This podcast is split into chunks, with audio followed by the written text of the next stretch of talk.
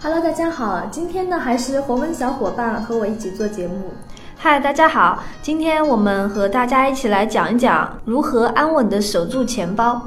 嗯，记得前段时间呢有一次的节目，我们聊了股票账户里没买股票的钱可以怎么理财。有小伙伴呢在评论里面给我们留言，嗯，炒股最大的并发症呢就是变得闲不住，总想每天赚钱。这种心态呢很普遍，每个股民呢都会被深套几次，尤其是在波动比较大的市场，一年抓几个机会呢，收益就很可观了。巴菲特也不能永远翻倍，每天盯盘炒股呢不是一般人该有的生活，理财才应该成为常态。的确是这样子的，最近的行情就跟过山车一样，搞得我们的心情也跟过山车一样。是啊，最近的股市涨停和跌停都是瞬间就完成的。嗯，是的，看得我心惊胆战的。股票呢本身就是高风险的投资，牛市呢也是不常有的，所以想要淡定的对待股市的涨跌呢，就一定要做好你的资产配置，在你的风险承受范围以内呢，投资一定比例的高风险资产。其余的呢，可以考虑一些中低风险的理财产品。那么，即便是股市行情很糟糕，也不会影响你的正常生活。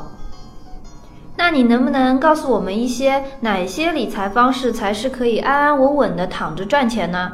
嗯，我们今天呢就来和大家聊一聊。嗯，第一种呢其实是非常常见的，也就是货币基金类。这种方式就是大家最熟悉的。虽然呢现在有很多的呃货币基金呢收益率都是降到了三点几，但是从长期来看呢，用来抵御通货膨胀，大体还是可以做到的。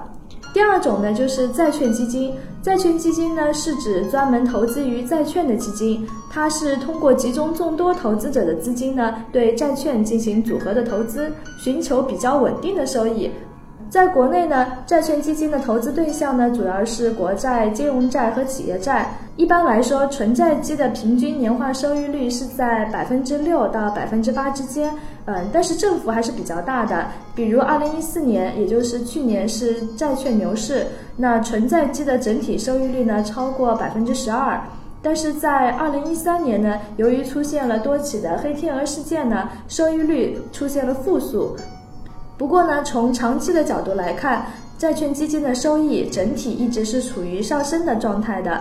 嗯，同时呢，因为债券的风险低于股票，所以呢，相比较股票基金，债券基金呢具有收益稳定、风险较低的特点。所以呢，如果你厌恶股市的风险，就可以适度的参与债券基金，特别是存在基金的配置。嗯，第三个呢，就是常见的银行理财了。尽管受到央行的几次降息的影响，银行理财产品的收益呢逐渐呈下降的趋势，但是相对来说，如果想确保本金的安全和稳定的收益，选择长期限的银行理财产品还是不错的选择。就目前来看呢，银行理财产品的收益平均预期年化收益率都是在百分之四到百分之五点五左右的。当然，我们必须要注意的是“预期”两个字。一般非结构化银行理财产品都能按照预期收益率兑付，一些结构化产品会出现不能兑付最高收益率的情况。我们区别结构性理财产品还是非结构型理财产品，可以直接看产品的类型。一般呢，在产品的介绍里都会说明这款产品到底是结构型还是非结构型。其次呢，我们还可以通过看投资品种来区分。产品结构书中只要表明有挂钩黄金、石油、股票等，就属于结构性的理财产品了。另外呢，我们想要选择风险级别低的银行理财产品，也要看产品的风险等级了。银行理财产品的风险等级呢，主要分为五个级别，R 一是最低的，R 五是最高。如果我们想要追求低风险的投资，就选择风险等级较低的 R 一和 R 二的理财产品。最后一种呢，就是互联网金融产品了。对于普通的投资者来说呢，互联网金融呢，主要就是用互联网的方式来参与金融投资。那互联网金融产品的收益率呢，一般都是固定的。投资期九十天以上的产品呢，平均收益率在百分之七到百分之十，明显的高于其他类型的理财产品。嗯，不过大家听到这儿肯定会担心，收益率这么高的产品到底安不安全？想要选择靠谱的平台会不会特别难？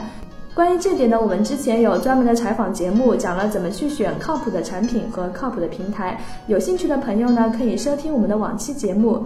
独家采访：互联网金融产品的收益率为什么会这么高？收益率高的产品风险很大吗？呃，最后呢，我们还是需要温馨提醒一下大家，即便呢是我们都选择中低风险的产品，也最好选择分散投资，不要只买一个或者一个品种。风险再低的产品，毕竟还是有风险的。大家如果想要了解更多的理财内容，或者说呃想要和我们进行互动，可以关注我们挖财的微博、微信和我们挖财的百度贴吧。感谢大家的收听。